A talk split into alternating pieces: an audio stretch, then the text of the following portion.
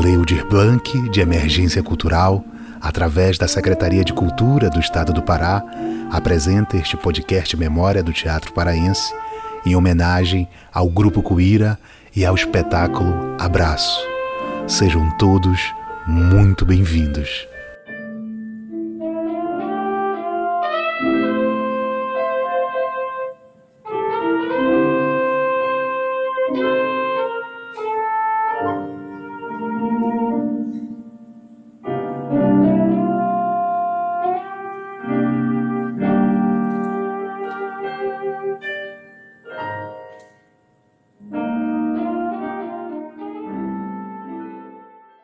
Você está pronto? Nada para deixar, nenhuma tarefa para cumprir. Quando o dia e a noite não têm importância alguma. Pode ser bastante suave, relaxante. Esse medo de ir é como relutar entre pegar um ônibus ou outro. A vida só presta com compromisso. Qualquer um aquele que nos faz pular da cama, tomar uma chuveirada e sair correndo. Às vezes, corremos para nos machucar, corremos pedindo para nos machucar. Mas pode ser algo bem legal. Olhe para trás e veja tudo num flash. De verdade, só tem umas quatro ou cinco coisas realmente marcantes. O resto é desperdício. Pense bem nisso. Então, Edi, né, estávamos falando, tu estavas falando já com o teatro, né, o Teatro Cuíra, né, dos espetáculos vindo de lá, e tu falaste exatamente de três espetáculos, né? Estavas né, é, falando sobre isso e até chegamos ao espetáculo Abraço, né? Eu queria que tu realmente falasse né, da inspiração né, inicial, de onde veio, né, é, de uma forma tão existencialista, né, falar de coisas que falam é, de tentar ficar vivo, ou de tentar ir, né, ou de dialogar com, né, com as coisas que mais te dão prazer aqui dentro e ao mesmo tempo né, ser fugaz. Né? Fala um pouco sobre o que está envolvido nisso tudo, mas primeiro, né, da onde vem né, o abraço? Eu é, tive uma grande, uma grande convivência com meu pai, sob o ponto de vista profissional. Né? Ele me ensinou. Eu cheguei a ser comentarista esportivo na televisão, imagina. Mas isso é meu pai. Meu pai, meu pai vendo, indo para ele com ele para o campo de futebol, depois sendo parceiro musical dele. E meu pai, enfim, meu pai, é, ele se aposentou, né? E sempre aos finais da manhã ele, ele lá tinha escritório lá conosco, no lugar onde nós trabalhávamos, e ele passava na minha sala para conversar. E eu parava tudo. Ele chegava, parava tudo, vou ouvir meu pai, vou conversar com ele. Eu contava anedotas e falava das coisas, se queixava disso, daquilo. E um dia ele, é, ele é, começou a lamentar comigo que ele começara a ficar muito chateado em ter que toda semana quase ir ao velório de algum amigo. Essa cerimônia do adeus que começa a, se apresentar a nós a partir de uma certa idade, né? E é preciso ter muita, preciso ter muita calma para viver tudo isso, né? E ele fazia, ele comentava comigo, né? Você vai lá nesses lugares e encontra todos aquele, toda aquela roda, aquele grupo de amigos que, que e olha para eles e, e, você olha para eles e vê neles a, o mesmo rosto de criança que nós tínhamos. Você olha para aquele senhor, mas você está vendo o, o, o, fulano, o Robertinho, o Betinho, o, né? e, e, e, se tratam todos pelos apelidos, né? E você vai ver o, morto e no lugar daquele rosto de, já de idade, aquelas coisas, você vê o garoto que, que com você jogava peteca, essas coisas todas, né? E, e, isso tudo me, me fazia ficar pensando muito, sabe? Uma das qualidades, eu penso que a qualidade maior do escritor, fora a técnica de escrita, a informação acumulada e tudo mais, é a observação. Eu sou um observador. Eu presto muita atenção nas pessoas. Como elas andam, como elas falam, se elas se mexem para um lado, para o outro, é a melodia da voz, uma melodia ascendente, descendente, é, é, contando piada, ou quando se aborrecem, né? Você vai gravando aquelas coisas nesses movimentos todos, mesmo andando pela rua, as pessoas mais comuns que de repente lhe chamam a atenção, né? E, e, e você vai formando e pensando a respeito do que é, o que será dessa pessoa dentro de uma casa, que vida ela que ela tem. E nós tínhamos, meu pai tinha um grande amigo, a quem eu chamava de tio, uma pessoa que quando estava conosco era de uma alegria, era era um sujeito fantástico, sabe? E no entanto guardava dentro de si uma tristeza grande. Era um, talvez não deva dizer o nome dele. É, ele trabalhou na Rádio Clube, é, trabalhou também na, na trabalhou também na Caixa Econômica e teve problemas com a esposa, separou, os filhos cresceram e também bateram asas, e ele morava ali no Largo da Trindade, numa casa que era quase que um bunker. Né? E eu o visitei uma vez e fiquei espantado, porque ele era um solitário. É, ele teve problemas com, com alcoolismo, mas já havia superado, mas fumava loucamente sem parar e na cama ele tinha cama e, e, e colocadas em, em posições é, ideais havia é, dois monitores de televisão onde ele assistia os filmes em preto e branco filmes antigos que ele era é, viciado nisso. E música, você imagina, ele gostava de tudo, ele trabalhou na, na Rádio Clube, né? E ele chegou um dia aí na, na, na rádio e dizer para mim: Olha, eu hoje eu acordei pequense, cara, eu não tenho nenhuma fita de marcha rancho.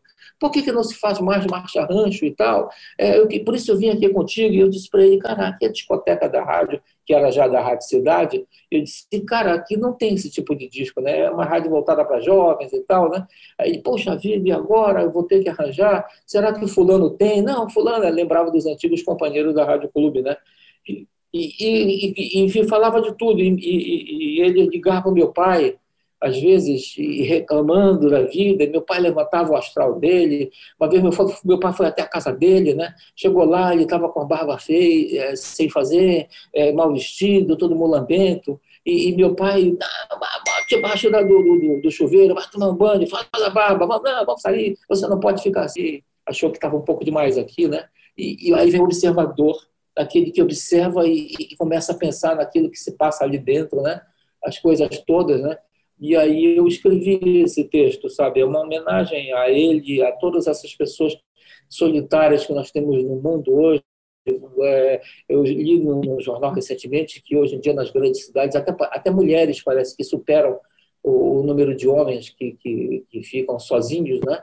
E ali e gente que às vezes falece e as pessoas se dão conta porque o cheiro vem, e, e não é? E, e, porque ninguém dava bola para ele. Tem o, o, o João Antônio, é, um dos dois, três anos atrás, no Rio de Janeiro, ele morava a essa altura no último andar de um prédio onde era, onde deveria ser uma espécie de, de um apartamento do, do zelador ele morava ali, ficava ali, é um grande escritor, né? E, no entanto, foi descoberto a morte dele, acho que dois meses ou um mês depois que ele havia morrido, alguém ah, da, da nossa vida, ah, da pressão social, ah, do estresse que nós vivemos, né? E, e cada pessoa respondendo de uma maneira a, a, isso, e é um mal do século mesmo, a coisa do, da, das pessoas vão ficando sozinhas e, e o, o filho já, já, já, já no telefone, aí a pessoa telefona para o filho, aí o filho diz, mamãe dizer que eu não estou, não, não, não, já falei com ele hoje, não, não quero mais, sabe, falar, e as pessoas, que eu estou em reunião, agora não posso falar, sabe? Dizer, há uma série de, de, de, de, coisas que nós fazemos, às vezes, sem saber, né? que tratamos aquela nossa parente, pode ser nossa mãe, nossa avó, nossa tia, que vive seus últimos dias na nossa casa e ela vive ali naquele mundinho dela e, e parece que ninguém pergunta nada para ela, ninguém diz nada para ela, ela está ali, é, tá ali existindo como se fosse uma coisa, ou às vezes é, formam essas grandes mesas nos restaurantes para celebrar aniversário de alguém, aí levam a vozinha, tá entendendo? Aí a vozinha entra, parece que entra com aquele corpo, aquele peito cheio de medalhas e tal, mas entra parada, colocam a vozinha sentada ali e a mesa vira uma algazarra, alegria e tal, mas ninguém pergunta nada para ela, ninguém cutuca ela para dizer, ninguém pede para ela contar alguma coisa, sabe? E eu, eu, eu decidi escrever esse texto, sabe? E é o, é o melhor texto que eu já escrevi. É, dessa moça que chega de noite na casa dele para fazer uma visita e ela, claro que ela não foi chamada, né? E claro que desde o começo, talvez os mais atentos perceberão que se trata da visita da morte, né? E ela é uma moça muito bonita e ela chega e começa a provocá-lo entende? Fazer com que ele conte, né? E, e o pior, né? Ela tá ali para, ela tem tempos, eles tomam esses remédios antidepressivos, né? Aí pega e pega a bebida, né? E vambora, vambora. E aí ele, ele entra num estado de, de, de, de muita alegria, né? E dançam, né? E tudo mais, né? Mas é claro que aos poucos aquilo, aquele coquetel todo vai fazendo efeito ele vai ficando é, cansado, não é? E, e, e aí, né, no final, eu, e aí você me desculpa como escritor, às vezes você você ainda mete mais a faca e roda, né? Ele, ela, ela chama ele para sentar, para deitar no colo dela, e ele diz: Ah, eu queria dançar mais um pouquinho, sabe? Você tem umas coisas assim, que, mas são é, é para o, o teatro é, o Cole Potter sempre vida, o Cole Potter é, é impressionante é? E, e, é como você dissesse para as pessoas olha isso que, que você pode estar fazendo com uma pessoa né? Pense melhor reflita sobre isso né e, e, chegasse a luz do dia, né? Ela pega, põe o óculos escuro e sai coquete, tá entendendo? Vai, porque ela precisa atender a outro, a outro cliente, digamos assim, sabe? É, eu, eu fiz a música também desse espetáculo, e com vários tratamentos, né? E, e, e, houve uma vez que nós estávamos fazendo uma peça no Teatro Valdemar Henrique, e na saída encontrei com o Cláudio Barrado. Cláudio Barrado, Rádio Marajoara e TV Marajoara também, né? E é uma figura aquilo tudo, sexo e aventuras, né? Saiu e se tornou um dos pilares do nosso teatro. Ele participou do, da, da, primeira escola de teatro da, da universidade. Ele depois é, entregou-se ao SESI, onde foi diretor é, de teatro e do grupo do, do SESI por longos anos, né? E aí é, de repente ele recebe numa conversa com o arcebispo de Belém e o cara convida ele, olha, por que você não volta a ser padre, né? É, e aí ele retoma aquilo, é, é ungido padre, sabe, e se torna um dos melhores padres que possa ter ideia. Ele trabalhou no, no interior, depois vê as últimas que já onde já o encontrei era ali na Marambaia, na igreja de Nosso Senhor é, Jesus Cristo ressuscitado, talvez o nome, e ele era adorado, adorado pela comunidade. Né? E eu o encontrei na saída do teatro e disse ele, cara, tem um texto, tem um texto para ti, tu, tu, topas fazer? Ele disse, claro que eu topo, né? Estava esperando um, um convite, achei isso essa montagem, mas por diversos motivos não deu certo, né? E por que tudo isso não deu certo? Lá vai o Edir Augusto assumir a direção, que é a minha primeira direção, né? O dirigir teatro é uma coisa muito séria, muito difícil, porque é o grande maestro. É o grande maestro. Você, e você imagina a felicidade de ter Cláudio Barradas, a felicidade, a felicidade de ter Cláudio Barradas e Zé Charoni. Zé Charoni é minha companheira. É, eu acho, eu acho, eu considero a melhor atriz da geração dela, né? E, e ela, ao longo do tempo, e produzindo peça minha ou fazendo qualquer coisa, ela sabe a minha melodia, ela sabe todo, todo jeito que eu tenho de, de, de, escrever. Né? E Cláudio é de uma disciplina, ele chega com o texto pronto, né? e não somente isso, mas como diretor, ele te oferece as possibilidades todas, que tal assim, eu prefiro, que tal, vou fazer isso e tal. E tem dois Cláudios, o Cláudio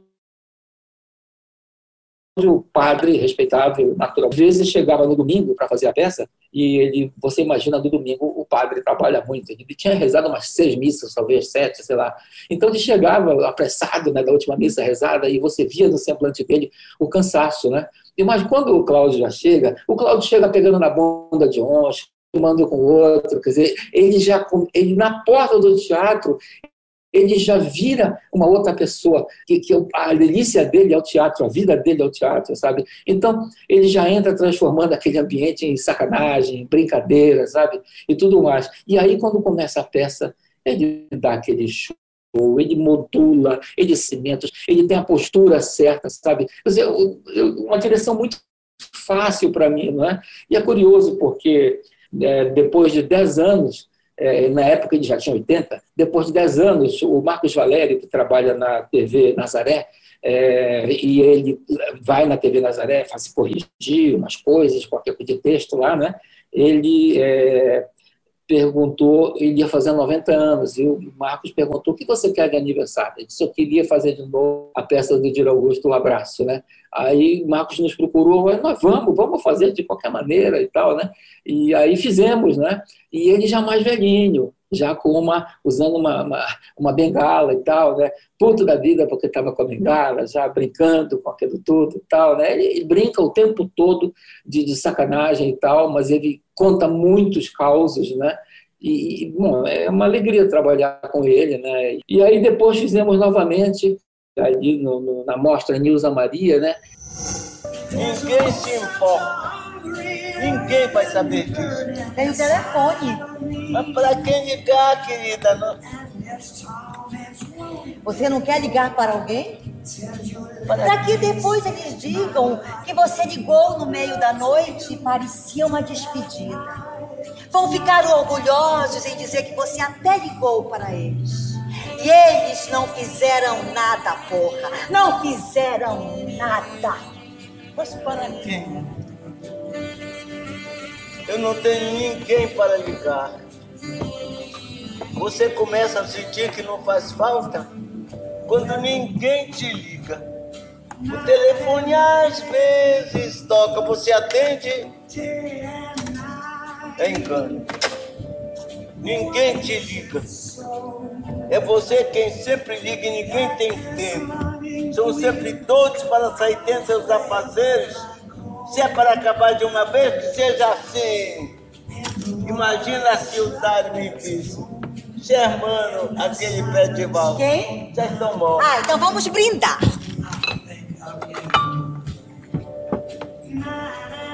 Um brinde aos que se foram. E aos que se vão. Gente.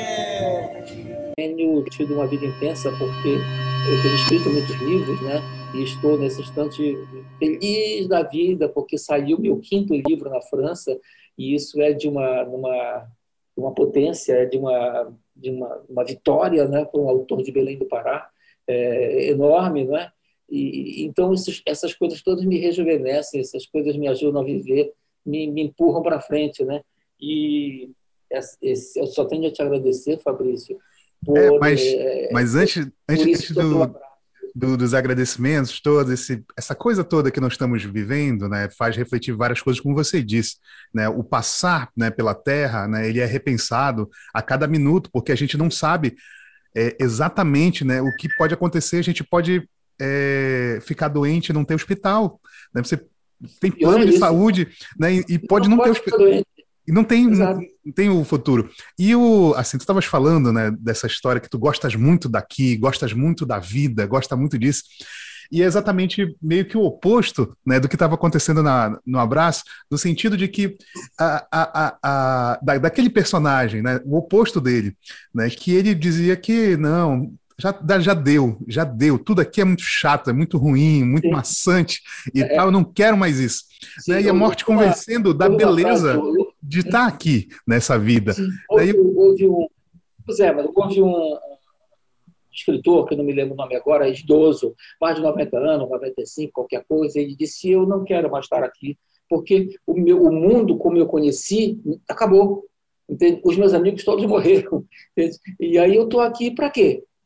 E é uma outra, uma outra reflexão é, bastante interessante. Né? Mas no caso do abraço, ele está falando dessa solidão urbana que, que, que, a, que a, as pessoas todas, sobretudo a família, e eu, eu volto a te dizer, tá entendendo? Nos levam por lugares, levam, tira o velho do sol, bota o velho do sol, né? Ou então nos deixam ali na, vivendo, né? É, você não precisa nem sair, você para se alimentar, você telefona, pede, chega o sujeito lá com a pizza qualquer coisa, né? E você vai levando a vida e aparentemente é o mundo que te larga, sabe? É o mundo que não quer mais saber de você, né? Pensar em você, né? Procurar por você, saber a sua opinião sobre qualquer coisa, né? Dizer, isso sim precisamos, é preciso combater, né? E aí, como eu te digo, no teatro você está sempre dizendo, olha isso, olha isso. O teatro é um espelho da, da vida, né? E o teatro faz com que é, todos possam refletir sobre isso. É, eu não tenho mais o que fazer aqui. Deita aqui, vai.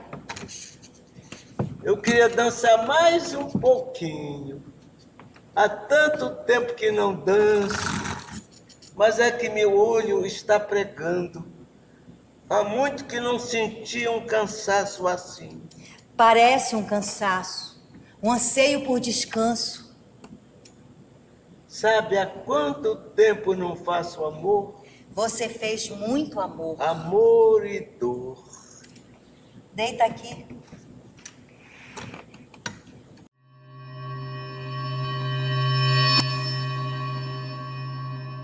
Por último, a última, a última pergunta, eu queria que tu falasse um pouco sobre os teus trabalhos que estão andando e assim, tem repercussão internacional, mas exatamente vai virar filme, né, o teu trabalho vai virar, vai para TV, como é que como é que tá andando isso? Né? Desde Bel Hell, a gente só ouve notícias muito legais sobre o teu trabalho. Né? Teve a pandemia no meio, não sei se vai atrasar, mas é, enfim, fala um pouco é, sobre é, esses é. projetos. Sim, eu tenho, eu tenho muita sorte, cara. Eu sou um autor aqui de Belém do Pará. Aqui em Belém, é, não interessa quantos livros eu tenho lançado na França. Aqui em Belém, eu sou igual ao Salomão Laredo, ao Fabrício Rocha, se ele lançar, quando ele lançar o livro dele. Entende?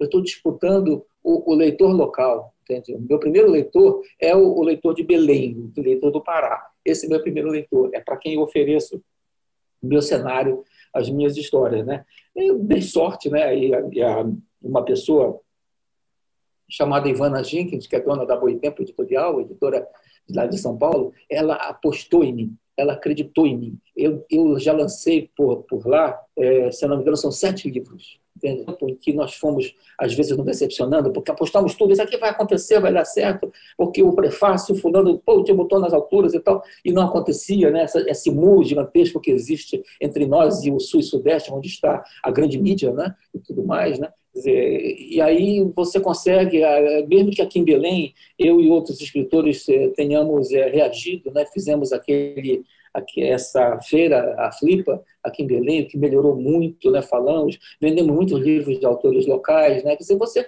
vai lutando por si só, mas a Boitempo sempre me apoiou e nenhuma feira em Frankfurt, que é uma feira anual de venda de direitos de livros, né? É, o meu primeiro livro que foi vendido foi o Casa de Caba, que se chamou lá, vendido para a Inglaterra, é, se chamou lá Hornet's Nest. Também não aconteceu nada. Eu fiz aquele vontade, ah, eu vou lançar. Não aconteceu nada, né? É, tem, eu também já participei de coletâneas que foram lançadas no Peru, no México, é, mas aí, de repente, duas moças na França, a Estelle Durand e a Claire de Vivier, elas têm uma, uma editora chamada Asphalt, é uma editora baseada em, em romance noir, romance policial ou polar, como eles chamam na França, sabe? E, de repente, elas compraram meus dois primeiros livros, sabe? Os Éguas e Moscou, né? E, e quando lançaram lá, o, os Éguas saiu com o nome de Belém, porque não conseguiram é, traduzir os Éguas, tá entendendo? E, e, esse livro concorreu, eu não sabia disso, existe uma universidade em Lyon chamada Jean Moulin, e ela anualmente ela escolhe um, um país é, pega quatro ou cinco é, autores que os seus livros traduzidos para o francês, eles estudam, leem esses livros e depois votam qual é o melhor livro. Claro o livro não mete gol, é muito difícil dizer, então é tudo muito subjetivo. Né? Mas eu estava concorrendo com quatro autores reconhecidos nacionalmente, famosos e tudo mais, e ganhei, ganhei um troféu chamado Cameleon, tá entendendo? E a partir de, de, desse Cameleon, aqui em Belém, no Brasil, as, os críticos do Sul e Sudeste olharam e disseram, bom, o cara fez sucesso na França, vai ver que é bom, né? Deixa eu dar uma olhada, né? Quer dizer, então me tirou debaixo daquele monte de livro que eles consideravam mais importante e foram ler. E, foi, e assim eu comecei a ganhar espaço também no, Brasil, comecei a ganhar as páginas de jornais, é, convites, é, e fiz muita, muita feira, fiz muito encontro, e, fiz, e viajei um bocado. Né? Enquanto isso, na França, eu conheço hoje cinco cidades da França, de graça, porque sou convidada a participar, são feiras maravilhosas. É, o Cassino Amazonie, que é o Bel Helm, é o último livro, que lá saiu com esse nome, É, o Cassino Amazônia é meu quinto livro na França, sabe? Eu já participei de festivais como Les Étonnants Voyageurs, que é um grande festival de literatura e cinema em Saint-Malo, que fica na Bretanha. Participei do maior festival que tem de, de livros policiais, que se chama Quai de Polar, que é na, na, em Lyon também, que é a segunda maior cidade da França. Então, você chega lá na França, você é entrevistado para televisão, para rádio, para jornal, para blog, para revista, entende? e eles vêm falar com você, eles sabem até o nome do meu cachorro. Entende? E aqui em Belém, aqui em Belém ainda tem que passar por isso. Muitas vezes o, jornalista chega, às vezes no teatro, e, e olha para mim e diz: O senhor é quem? Tem melhorado muito depois que nós fizemos a Flipa, e em termos de Brasil também tem, tem, melhorado, tem melhorado muito. É, eu tenho três livros vendidos para o cinema. É, um é o Casa de Caba, o outro é o Selva Concreta, que deve ser uma série, e o que eu acho mais legal é o Psica, é, com o qual eu fui finalista do Prêmio Oceanos e finalista também do prêmio daquela Associação de Críticos de Arte de São Paulo. É? Foi vendido para o Fernando Meirelles, é, e a O2, né? Eu já estive na O2 lá com ele recentemente, ano passado, antes da, da pandemia, e já tem roteiro pronto pelo Braulio Mantovani, que é um grande roteirista, né? E eles são, é um é um filme caro, porque filmar na Amazônia é caro, né? É, e tem cena de água e tudo mais e tal. Eu espero, né? Porque eles chegaram a renovar a compra de direitos autorais, que tem algum tempo, né? Se não me engano, há dois anos, três anos, eles renovaram Quer dizer, tem completo interesse. Mas o cinema é outro tempo, outro momento, é outra partida, né? Vamos esperar para ver o é, que é, o que é que acontece, né? E nesse instante estou vibrando com esse Cassino Amazonino, né? É, o número de críticas que sai lá é, é, maravilhoso. Já saiu no L'Express, saiu no, no, no Corsa Matan. Bem, é, eu queria a última pergunta, já que você é, estava falando sobre as questões né, de adaptação né, do teu texto ao cinema, né, já está na O2 e etc. É, é sobre a questão da escrita né? Alguns é, na universidade, o pessoal brinca que tu é um brutalista, né? Tem uma história é, meio uma brincadeira, né? Com o Rubem Fonseca, o pessoal brinca assim, pelo menos na, nas salas de aula a gente brinca, né? Com relação a isso, a essa, essas imagens fortes, né? Do teu texto e também a escrita como ela é como se fosse já fosse o roteiro pronto, né? A escrita rápida, assim, né? É, sem, sem muitas pausas uhum. assim e vai embora, que dá uma velocidade é, fora do comum né, para as coisas, né, que dá é, é, como se fosse realmente um filme de ação. Né, a, gente, a ação, a imagem, imagem sobre imagem, imagem, imagem, imagem, imagem sobre imagem. Né, e eu queria que tu falasse exatamente sobre essa forma que tu tens de escrever, né, e essa, eu queria que tu falasse sobre isso mesmo, essa, essa brincadeira do, do, do brutalista na, na Amazônia. Eu acho, eu acho que eu não sou brutalista. Eu acho que quem é brutalista é a Ana Paula Maia, que é uma grande escritora. Uma grande escritora. Muito bom, os livros dela são maravilhosos. E acho que ali ela vai na, na direção do brutalismo, não. Quanto à maneira de escrever, é claro que é uma soma, né? Teatro, diálogos de teatro, textos de rádio que devem ser curtíssimos, né? É, o teatro sempre, e publicidade, que eu trabalhei muito também, né? Isso é uma soma, né? É, muitas pessoas me perguntam se eu, se eu escrevo as frases antes e depois vou cortando. Não.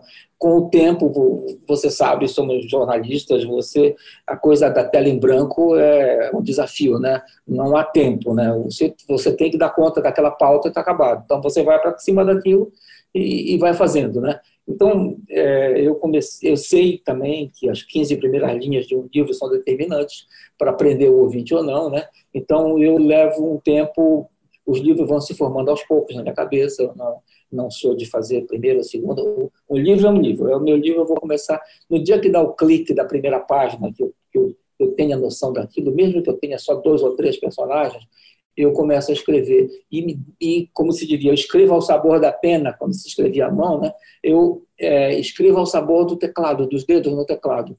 Os personagens vão surgindo e eu, como sou um pouco preguiçoso, escrevo só uma hora por dia, uma hora e meia, no máximo, né? porque o resto do. escrevo um capítulo por dia, e o resto do, do outro dia eu vou pensando a respeito do que pode acontecer, de quem chega, quem não chega, quem vai, porque, do modo que quando eu vou no segundo dia, para escrever, eu já começo daquela maneira veloz e vou fazendo. Com o editor da minha cabeça já, as frases elas são curtas. Quando as pessoas dizem, ah, mas é um roteiro pronto, eu digo, tem uma coisa que eu preciso contar para vocês. Você lê o livro e vai ver o filme. Quando você sai do cinema, você diz, o livro é melhor. Sabe por quê? Porque o livro é o seu filme, você criou o filme. Nós vivemos numa sociedade hoje imagética e temos uma coleção gigantesca de imagens na nossa cabeça. Né? Eu não faço essas é, grandes descrições. Né? Era, era março e as ruas se enchiam de vento e as árvores davam. Não vou perder tempo com isso, não. Eu começo direto na ação. Eu, eu elimino aquele travessão, agora fala, fala Fabrício, agora fala de Augusto. Eu mergulho tudo na mesma, na mesma. Por quê? Eu sei que a essa altura o meu leitor, como cúmplice, ele já criou o rosto daquele personagem, o corpo, como ele disse, e a voz dele, de modo que quando aquilo sai misturado, eu, o leitor ele já sabe quem está falando. E isso me dá uma velocidade muito grande no, no, no, texto. Né? Há também uma outra coisa, nós, com esse mundo imagético em que vivemos, nós temos a Marcelo Mirizola, que é o grande escritor, dizia: ficcionistas, cuidado, a realidade é uma concorrente. Você liga a televisão e você vê aquela câmera tremendo e o repórter ofegante subindo com a polícia em qualquer lugar, houve-se tiros, o sujeito ofegante com medo de, de, morrer, né? e você assiste isso, e você, mas você está na poltrona da sua casa assistindo é, passar. Quando escrevo dessa maneira, eu também quero dar essa condição, sendo que você, ao invés de estar assistindo, você está imaginando aquilo, como se você estivesse abicorado atrás de uma, uma coluna, assistindo aquilo. E quando termina aquela cena, você, ufa, você dá uma, uma respirada, mas algo te chama e você abre de novo e vou. Dizer, eu quero te impedir de dizer, ah, não, eu leio um capítulo por dia e durmo, tá dentro. Quer dizer, não, você pega o meu livro você não vai largar Quer dizer, são todas técnicas que eu aprendi com o tempo de, de, de contando quem é cada um e, e reunindo essas pessoas e, para ter um disfarce. Eu nunca sei como vai terminar o livro. Eu tenho uma ideia vaga do caminho que eu quero tomar, né? e eles vão me dizendo. Né? Nesse meu último livro, Bel Hell, por exemplo, há uma, uma mudança de direção de um personagem que eu não esperava. Quando ele mudou a direção, eu parei e disse, espera lá, mas não era isso que eu estava pensando. E aí eu voltei e achei uma pista lá no começo de que ele poderia tomar essa, essa atitude, né? e acabou que me levou até o final do livro, porque eu nunca sei como vai terminar, mas aquele movimento dele me deu um, o caminho necessário para, para, para terminar o, o livro. Né? E como eu é, escrevo em um mês, mês e meio, eu dou conta de um livro desses, é, é o melhor momento da minha vida. É o momento que você cria esse mundo à parte, você se entrega para ele, né? Eu, eu sei muito bem que eu já saí muitas vezes de restaurante sem pagar a conta e foram me buscar na rua, porque eu estava num outro mundo, eu estava pensando é, o que ia acontecer lá na frente, que eu estava envolvido. O Leonardo Padura, que é um escritor muito amigo meu, ele diz uma vez que você convive com aquele mundo e aí você entrega o livro para a editora e, e, como se você estivesse puxando, e eles puxam de volta e levam o livro, e você fica é, com, vivendo uma espécie de luto, uma, como se tivesse terminado o namoro, digamos, e você olha e diz: o que, que eu vou fazer hoje? O que está passando na televisão? Tem um filme qualquer que eu tenho que ver, um teatro? Quer dizer, você fica sem, sem programa, porque você vive sem aquele mundo que você criou, que, que você acha que você entendia bem, e é, e é, é maravilhoso, entende? Quer dizer, tudo isso faz parte do que eu escrevo no livro. Agora, tem o cenário de Belém, né, que é uma coisa que eu decidi é, fazer, não é? que é o que me diferencia de, de, de, de, outros escritores, né? mas o que é mais importante, porque, veja, o ser humano é igual em todos os lugares. Nós somos é, maus, bons, carinhosos, amorosos, né? vingativos, né? sofredores, né? somos tudo isso. Então, as histórias são mais ou menos as mesmas. O que muda é o cenário e, principalmente, o estilo, né? O estilo de, que vai fazer você gostar desse ou daquele escritor. E esse é um grande trunfo que eu tenho, né? E é claro que me espanta que os franceses eh, tenham gostado, porque me parece às vezes tão Belém ou, ou, tão Brasil, eles às vezes ficam chocados, mas isso é verdadeiro. Eu digo, é, eu peguei no jornal essa, essa, essa coisa para montar aqui no livro, né? E aí você vê em termos de Brasil, né? As pessoas começam a dizer precisamos olhar mais para os escritores do Norte, porque eles não, não leem, está entendendo? Eu fui, eu estive no Recife com o Padura, E lá ele, você é quem? O senhor é quem? O senhor é acompanhante do Padura, entende? E nós dois estávamos fazendo a abertura da feira deles lá, Edir Augusto e Leonardo Padura, entende? Quer dizer, então eu luto contra isso. Qual é a melhor maneira de lutar contra isso? Trabalhando, fazendo, dando a cara a tapa, indo nos lugares. Aqui em Belém, eu vou onde me convidam, me convidam para ir na, na, numa universidade, na, me convidam para ir. Eu já estive na UFPA umas duas ou três vezes a convite de professores, convite de alunos, convite da biblioteca, né? E no entanto lá não tem ninguém estuda minhas obras, ninguém, pessoal de letras não tem a cadeira de, de literatura paraense, digamos, né? Você luta para isso, aí você chega numa, numa turma de uma faculdade dessas e tem que dizer muito prazer, eu sou o Edir Augusto Proença, sou escritor, tá entendendo?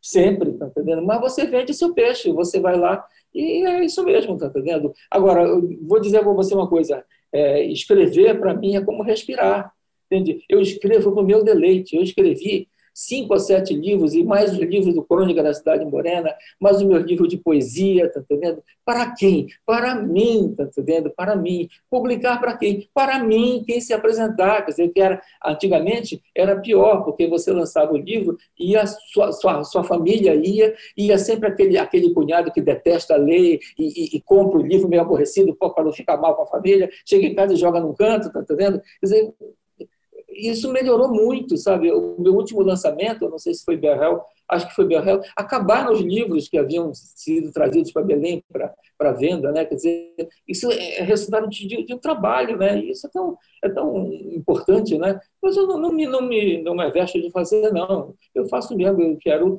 que as pessoas. Eu, eu sou, como volto a te dizer, eu sou igual ao Salomão Laredo, igual ao Fabrício Rocha, eu quero ser lido, entendeu? Então, eu tenho que ir atrás desse leitor. Eu não.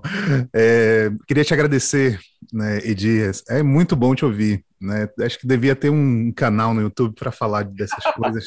Sério, né, que tu fala bem, né, e desenvolve e vai embora. Assim a gente gosta de ouvir, né? É bom ouvir né? E boas Sim. histórias e, e, e, boas narrativas também. Né? Tu falas também muito bem, tu expressa também as boas narrativas, não só escreve. Então, queria te agradecer, né? É, por, por isso tudo, por, por essa, por poder estar te ouvindo também. Né, e por, essas, por essa entrevista. Então, obrigado, né? Foi um prazer te ouvir. O teu trabalho é, enfim, né, a gente precisa de tem um documentário né, sobre, sobre a tua história, sobre essa vida toda, né, que seria também muito importante. Então, abraço para ti. Olha, um abraço para ti, Fabrício. Minha admiração, admiração mútua, porque eu acompanho o teu trabalho, um trabalho sério, trabalho correto, cheio de talento, cheio de, de, de carinho, cheio de boa vontade para com as pessoas. E eu te agradeço mesmo. E quantas vezes você me chamar para qualquer coisa, Fabrício, você conta comigo, conta com meu apoio porque eu admiro muito o seu trabalho, admiro muito você e te agradeço muito essa chance de vir aqui falar e participar do, do, do teu trabalho. Isso quer dizer que você, de alguma maneira, vê valor no que eu faço, né? e por isso eu te sou muito grato. Muito obrigado. Beijos. Beijos.